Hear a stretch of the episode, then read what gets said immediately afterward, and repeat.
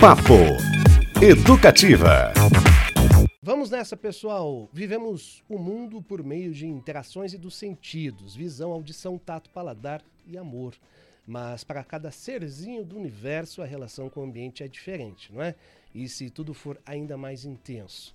Essa é a percepção de muitas crianças do espectro autista e com o objetivo de promover a inclusão e a conscientização sobre o transtorno do espectro autista em jovens, foi criada a exposição itinerante Casa dos Sentidos.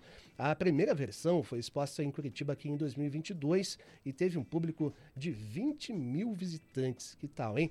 E a casa está rodando o Brasil e segue, digamos, para uma turnê internacional no segundo semestre deste ano. E para falar sobre isso, a gente recebe aqui duas das envolvidas neste projeto, a pesquisadora Josiane Machado Bueno e a artista visual Daniele Carazai. Muito boa tarde, bem-vindas. Boa tarde, obrigada. Boa tarde. Prazer estar aqui. Prazer é nosso. Vamos entender um pouquinho mais sobre essa casa, então. É uma forma, assim, de traduzir em expressões artísticas os sentimentos, é, as vivências das crianças e adolescentes com transtorno do espectro autista?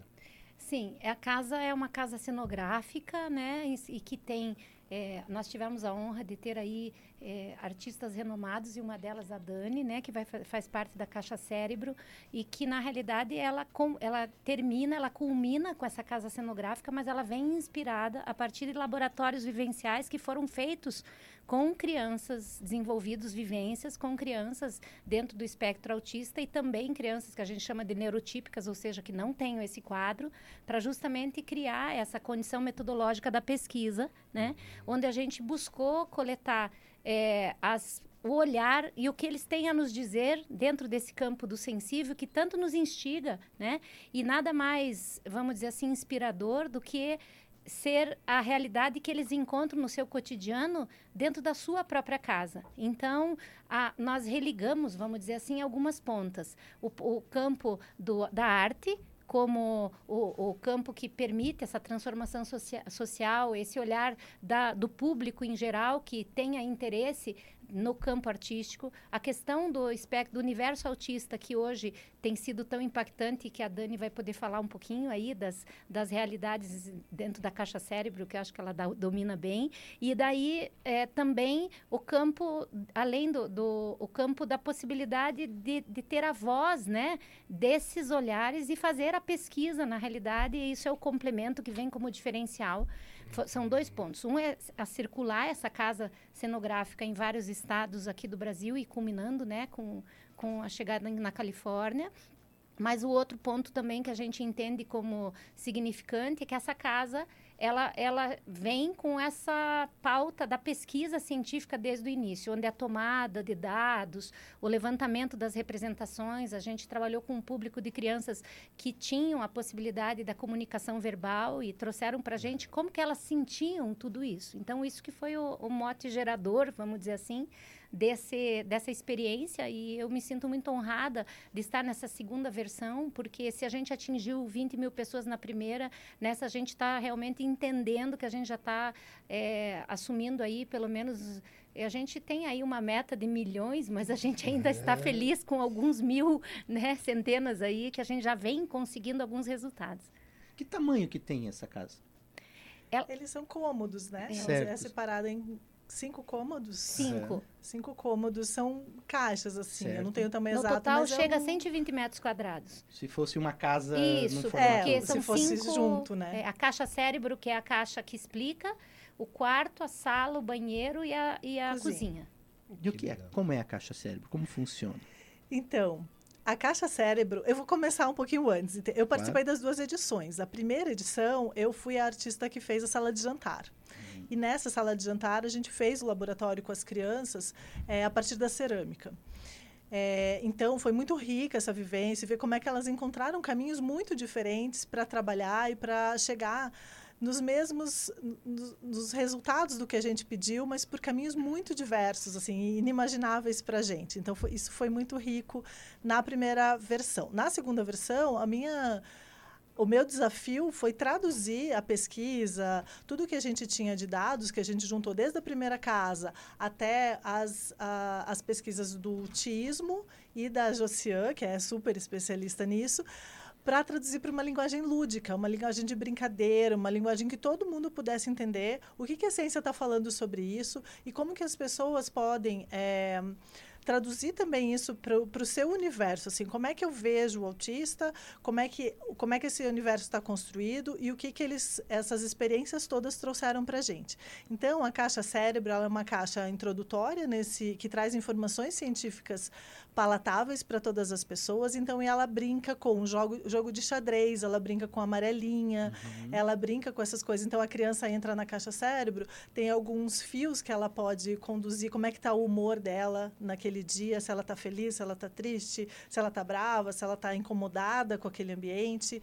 Então, ela é interativa, ela pode jogar um xadrez de parede no vidro. Então, tem várias condições ali que ela pode interagir e, ao mesmo tempo, tem as informações ao lado para quem se interessar em aprofundar um pouquinho. Tem código de barras que é, é QR Code que vai para as pesquisas. Então, as pessoas podem se aprofundar ou elas podem brincar e, ao mesmo tempo, entender como é que foi construído esse, essa casa, esse cenário, essa arte, esse universo ali.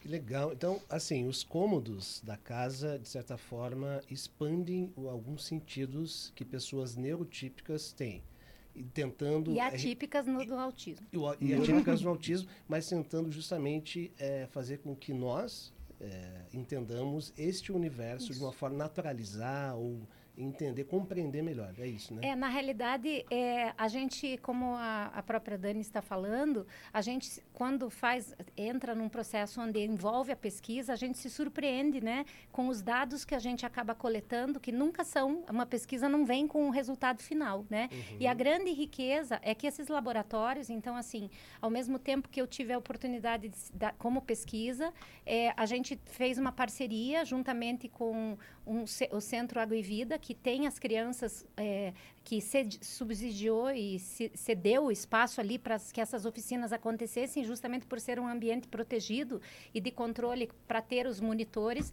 E a partir desse, desse universo, esses olhares, os artistas participaram dos laboratórios. E nesses laboratórios, a gente teve do, dois dias é, para a cozinha, dois dias para a sala de jantar e um dia para a, o, o, quarto. E a único aposento que a gente não teve a, o laboratório foi o, a caixa banheiro, que a gente chama caixa, porque é o cômodo ali, que é um combo, né, uhum. de informações, porque ele foi desenvolvido por uma artista que está dentro do espectro autismo, do autismo, e ela, na realidade, fez a opção de não participar junto com as oficinas com as crianças, pelas próprias particularidades que ela mesma Entendi. convive e vive. Então, o processo, ele, ele, ele trabalhou com a coleta através de filmagens e através de gravações, ao mesmo tempo quatro ou cinco câmeras acontecendo, onde foi feita toda a transcrição de palavra por palavra dessas crianças, do que elas tinham a nos dizer à medida que elas iam hum. experimentando essas experiências, né? Então, por exemplo, na questão da sala do jantar, como a, a, o objetivo da artista, que veio com uma ideia da memória afetiva, ela chegou lá, a gente montou um cenário onde tinham, vamos dizer, jogos de chá antigos, e a gente também, eles foram trabalhar com a pintura no, num, num caneco e num prato. Eles fizeram a pintura das memórias afetivas de um, de uma, de um chá da tarde, por exemplo, né? Na, na cozinha foram os alimentos. Eles fizeram uma mini feira Uhum. E puderam experimentar e vivenciar a questão, vamos dizer assim, dos alimentos, das cores, das peculiaridades, os cheiros e todas as manifestações que eles têm, que muitos têm seletividade alimentar, uhum. outros têm alguns preconceitos, como qualquer outra criança que às vezes se depara com um alimento novo. Isso também apareceu com as crianças neurotípicas, não só com as crianças autistas, ah, e que tudo isso foi sendo transformado na inspiração que os artistas, a partir dessa dessa coleta e dessa tradução dos primeiros dados que a gente teve, eles transformaram isso nesse espaço cenográfico que é um espaço artístico, que traz delicadezas e sutilezas, como, por exemplo, um, um fogão e na cozinha com muitos olhos, né? E um exemplo, é, quem, a gente... Quem está acompanhando pelo rádio, corre para a TV, para o YouTube, que as imagens estão... Tudo que a gente está falando aqui, pessoal, está sendo traduzido em imagens também na TV Paranaturismo e no nosso YouTube. Tá é, e dessa tá questão só para, por exemplo, dos olhos, né? A gente tem dentro da literatura e da pesquisa essa questão que é um dos, de umas características que estão, inclusive, no, no, no DSM-5, que é o Código Internacional de Doenças, e que fala do transtorno do espectro, que a criança ela não olha no olho, tem dificuldade de olhar no olho.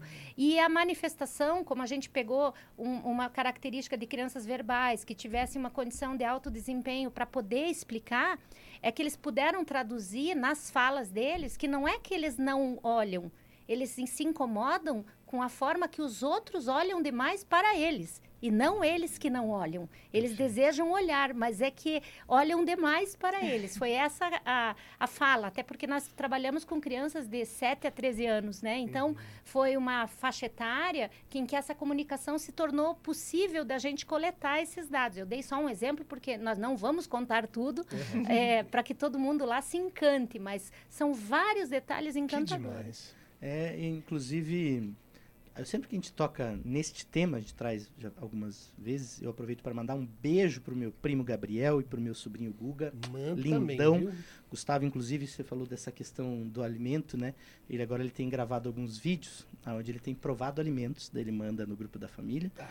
E aí esses dias a feira, a mãe dele, minha cunhada, ele que tava provando pipoca. Ele falou, não, mas eu já provei pipoca dela, assim, mas prova de novo. Daí ele comeu, ele falou, ela falou assim, vai querer mais ele? Não. Não Eu gosto que ele é prático. Então, apareceram questões muito parecidas. Por exemplo, a gente fez uma feira com vários, tanto com, com grãos, como ti- eles poderiam coletar e colocar na sua cestinha, e a partir Uhum. dessa cesta eles começaram a fazer para brincar com esses alimentos e tocar e tal.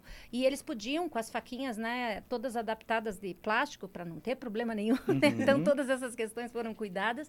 É, eles começaram a cortar, entender os detalhes do que tinha dentro de um pimentão. E nós passamos por duas experiências encantadoras. Uma delas foi a carambola, né?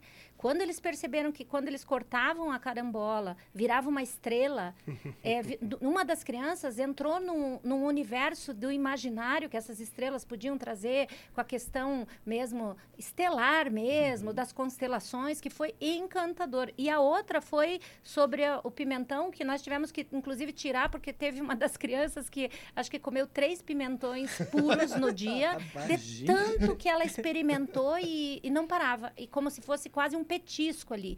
Então, nos chamou muita atenção questões que são muito, dentro da, da própria seletividade, algumas questões que são inusitadas, né? E Sim. que trouxeram, assim, dados muito ricos do quanto eles têm a nos trazer nessa interação com o meio, né? O quanto eles têm de potencial que precisa Que ser dado qualidade e não é, as dificuldades, né? A casa dos sentidos que é, acho que a grande riqueza que a gente tem com, com a produtora Montenegro Produções pela Lei Rouanet, né? Então, isso é um projeto que vem Uhum. através do Ministério da Cultura, acho que, acho que é um dado muito importante, porque está sendo um- um- uma, uma exposição muito bem aplicada do próprio imposto que a gente paga para a sociedade, né? E ela vem numa devolutiva justa, honesta, que traga essa Inclusiva, né? transformação inclusiva, né? É, a, a grande riqueza que a gente tem dentro desse, dessa casa é que as pessoas que vão, elas podem fazer a escolha do tempo que elas desejarem ficar. Porque existe um áudio, uma audiodescrição em cada aposento, mas existem os monitores que vão estar exper- experienciando. Agora, ela não é um parque, ela é uma imersão nesse universo de uma exposição. Existem, é, é, vamos dizer assim, materiais que as pessoas vão poder tocar e outras elas vão poder só assistir, como é qualquer lugar que você tem uma exposição artística, né? Muito bom, pessoal. No Papo Educativa dessa cestinha, a gente conversa aqui com a artista visual Daniele Carazai e a pesquisadora Josia Machado Bueno sobre este baita projeto A Casa dos Sentidos. É, é, é algo único no mundo? Vocês têm conhecimento de algo similar que tenha feito a mesma proposta, assim, A Casa dos Sentidos? Não, a gente te- nesta forma, formatação, é, a Carolina Montenegro, que é da Montenegro Produções, que foi a grande idealizadora dessa primeira ideia, que veio na primeira casa, foi meio que um, vamos dizer, um start, uma, uma descoberta de entender dentro das percepções dela o quanto essa casa ela é tão rica e viva e passa no cotidiano dessas crianças. Mas essa relação entre a casa e a arte dentro do espectro, entender o espectro autista, É começou inédito, né? pela primeira edição. Uhum. A primeira edição ela tinha um foco muito mais só associado aos sentidos Uhum. e não tanto nessa correlação né, da prática pesquisa. da Da pesquisa, e da, dos cômodos da casa que conversam com a, com a gente, né?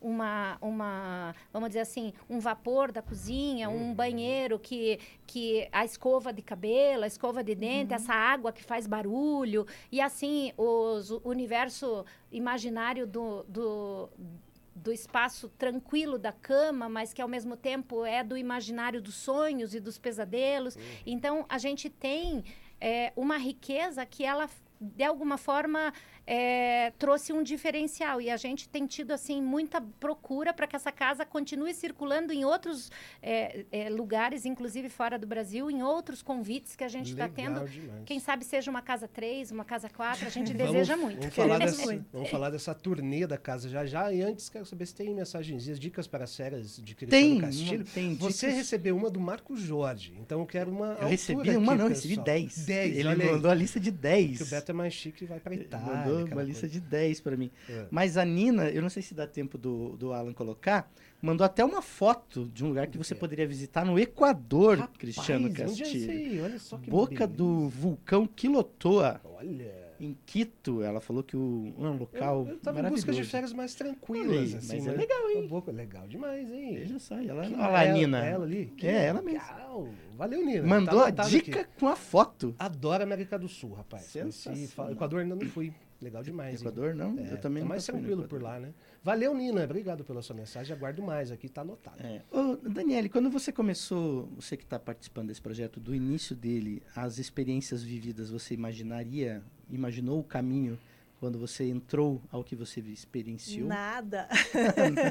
Não, fui totalmente surpreendida, assim. É uma riqueza muito grande para artista, né? Artista é curioso nato e a gente entrou num universo fantástico, assim, em todos os sentidos, tanto do contato real com as crianças autistas, é, quanto com os números mesmo, né? Os dados. Eu também sou jornalista, então a- acontece que se, se misturou, né?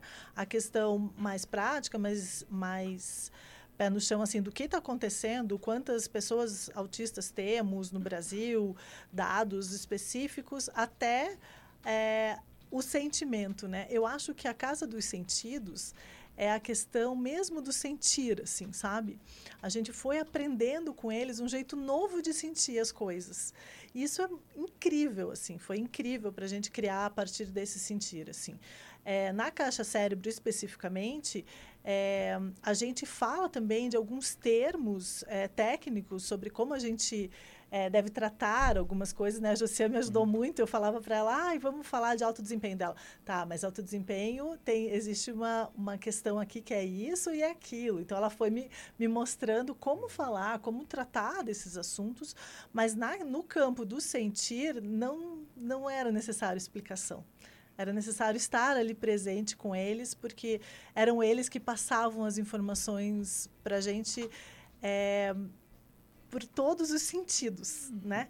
Olhando ou não, falando ou não, mexendo, tocando nas coisas. Então a gente foi construindo isso muito é, de uma forma muito própria assim de cada artista. Então cada, aliás, cada artista tinha uma especialidade. A minha era cerâmica na primeira. Então tem as pessoas que eh, lidam mais com pintura, outros mais com escultura, cada um com desenho, com a fotografia. E aí cada um foi sentindo isso para traduzir é, esses sentimentos né, para os cômodos da casa. Então, é, a arte, ela conversa muito com essa experiência que a gente teve com eles. Eles são artistas, assim, de, de certa forma. Então, a gente fala que cada cômodo não foi construído só pelo artista, né? Ele foi construído pelas crianças que estavam ali também, inspirando a gente para cada para cada coisinha que a gente foi costurando, assim, sabe? Então foi muito, foi uma construção muito bonita. E tem também a questão de que os, a gente teve uma equipe de arquitetos, de pessoas que também técnicos, né, de som, de tudo Mais que de 300 pessoas envolvidas. é, que foram ajudando a gente também a modelar essa casa. Então, ah, por exemplo, não pode ter luz muito forte, por exemplo, a gente queria colocar as conexões do cérebro, então a gente fala, não, mas essa luz pode incomodar alguns artistas, pode desencadear alguma crise. Então, vamos fazer uma coisa mais sutil. Então, foi toda uma equipe assim pensando uhum. em vários, vários detalhes assim, para que pudesse para que para que a casa pudesse ser acessível para todas as pessoas. Ela promove uma expansão dos sentidos, mas não só da consciência, né? De Exato. forma geral, de forma mais abrangente. Né? Eu moraria fácil sobre isso. Né? é, alguns filmes ali parecem até cenário do Tim Burton, assim. É. Eu achei bonito é. demais. Né? Muito, Muito bom. Legal. E ó, dados importantes, gente. Atualmente, o transtorno do espectro autista atinge uma em, ca em cada 44 crianças no mundo e teve um aumento de 15% nos casos diagnosticados nos últimos dois anos, segundo o Instituto Nacional de Estudos e Pesquisas Educacionais Anísio Teixeira. E queria saber eh, de vocês em relação ao público, se vocês esperavam essa, esse número de pessoas e qual foi o perfil do público que foi até a Casa dos Sentidos aqui em Curitiba. Então, a gente aqui em Curitiba teve a primeira a, é, questão e eu, tendo, eu, estou tendo a oportunidade nessa segunda casa de a gente fez a casa Pocket, que é uma casa é, compacta que passou por quatro cidades primeiro e aí, a partir da quinta exposição, ela passou a ser a casa completa que está aí, que iniciou em Campinas, né? Uhum. E ela ainda vem aqui para Curitiba, vai para Brasília, Califórnia a gente tem, são oito, oito lugares. Essa, eu tive a oportunidade de estar em todas elas, né? Então, eu posso falar, e aí eu acho que a Dani pode falar da experiência, porque ela estava na, na unidade originária da primeira casa, eu estava envolvida, mas como a parceira das oficinas e oferecendo a oportunidade das crianças vivenciarem na primeira e dessa vez entrei como também como a pesquisadora desse projeto. E o que a gente percebe claramente é que é preciso que as pessoas entendam é que essa imersão é para entender mesmo que olhar são esse, que olhar de diferen, diferencial esse universo do, do, do, espectro autista nos traz hoje num contexto da realidade. É esse uhum. o principal objetivo, né? Então temos tido assim muitos depoimentos de, de eh, pessoas desde vamos colocar assim crianças com os seus pais os próprios professores, pessoas eh, de, de, públicos diferenciados, é, eh, familiares. Do local, né? Em Campinas, por exemplo, acho que foi no shopping, né? Então, Isso. pessoas que circulam também. E aqui shopping. também vai ser geral, muito público sim. espontâneo, né? Uhum. E a gente vai ter alguns lugares que é na biblioteca ou da principal biblioteca da cidade, como foi em Ponta Grossa, uhum. a Biblioteca Nacional, que vai ser em Brasília. Então, a gente percebe que a entrada das pessoas que vão para a exposição já é um diferencial de curiosidade. E a casa, ela realmente convida você a olhar os detalhes. Uhum. E as pessoas saem transformadas elas querem entender o porquê que tem uma água saindo de baixo para cima numa torneira em vez de cima para baixo, por exemplo. Por que não? Por não é? é? Essa é a pergunta. Essa é a pergunta, né? Não é, não é a partir dali na linha do Equador que o... Isso, que o, a torneira Ou gira. por que, que tem um dragão enorme num quarto, quarto, né? E o que, que ele está é. fazendo lá? Então, assim, essas questões que estão muito lúdicas e chamam a uhum. atenção tem instigado muitas pessoas e aí elas vão mais a fundo nas curiosidades dos dados, como você falou, né? Mas por que que aumentou e agora tem um para cada 44? O que será que aconteceu? É porque a gente então tem mais criança problema? Não. Na realidade aumentou é a, pes a pesquisa claro, e o diagnóstico, uhum. né? E aí hoje a gente tem acesso a esses dados. Porque Na é realidade, é bom falar que é um espectro, né? Isso. Então, isso é bem importante. Até esse é um dado importante, né? Porque foi de alto desempenho quando diz alto desempenho, não é altas habilidades, era isso, né? é. São crianças que têm uma, uma capacidade, uma maior é, preocupação em, em, convivência com adultos, são verbais, têm capacidade de construir esse pensamento organizado e que estão dentro do espectro, porque você pode ter níveis de suporte, né? Então, essa é outra questão. Ah, tem graus de autismo? Não, nós temos graus de suporte. O quanto essa criança precisa para conquistar sua autonomia. Né? Quanto mais ela tem limitações, mais suporte ela vai precisar o suporte 1 é um suporte, Uhum. menos suporte, mais autonomia, com condição de resposta. Um, um suporte 3, ela tem lá uma dificuldade, às vezes, muitas vezes é não verbal, usa fralda, tem São dificuldades. categorias ali, né? Mas é de suporte, não do grau do autismo, porque a, a forma de avaliar é outra, de diagnosticar é outra, né? Cada ser é único. Essa é a grande riqueza hoje, né? Maravilhoso. Importante que a palavra tem sempre significado e, e ela promove ações, né? Por isso que quando a gente muda as nomenclaturas e muda muitas vezes a forma de se referir a determinados assuntos, a gente muda o mundo. Não é? Olha, Exatamente. gente. É? Que profundo. Você viu essa como é assim, I have a dream. Os sentidos já É chegaram eu- aqui, ó. É, só eu, é só eu sair de férias aqui, o Beto já tá. Olha Mas- aí que tá. Mas é. Que maravilha. É verdade. I have a dream. Assino embaixo. Para finalizar, rapidinho, pessoal. Então, 29 de março chega a Curitiba. É isso, novamente? Isso, nós vamos de 29 de março a 21 de abril. Isso. Isso, que Onde termina no Shopping Miller, no Shopping terceiro andar, que é um andar de exposições. Então, é um andar que normalmente as pessoas que são. é, é, que vão visitar o shopping, a gente normalmente não costuma ir, mas é um espaço muito interessante que ele é aberto justamente para exposições. Então a gente Legal. vai estar aberto 29 das de março, 10 às no Shopping 20 Miller. horas Aham. Com monitores, tem visitas guiadas, visitas espe- específicas para escolas, para professores, Uhum. para grupos interessados com maiores informações, ou você ir Muito em bom. qualquer horário visitar. Então, 29 de março, Casa dos Sentidos, no Shopping Miller, aqui em Curitiba, Beto E Pacheco. só agradecer aqui os últimos registros, o Colucci que também participou aqui, falou que maravilhoso, que quer conhecer, o Milton Cara também, e lá no YouTube, participação especialíssima, conhece Rodrigo Ramírez? Conheço. Conhece, tá por lá também mandando um alôzinho. Abraço, Rodrigo. Abraço, meu querido. Muito bom, pessoal. Então, Casa dos Sentidos, baita projeto, nasceu aqui em Curitiba, vai rodar o mundo. Inclusão, né, sociabilidade, informação principalmente e expansão da consciência. Essa expressão é tão legal, é verdade, está envolvido nesse rolê também. Obrigadíssimo a Josia Machado Bueno, a Daniele Carazai, parabéns pelo trabalho. Obrigado, gente. A gente que agradece. Valeu, Muito obrigado. obrigada pela, pela oportunidade aí de divulgar. Muito bom. Papo Educativa.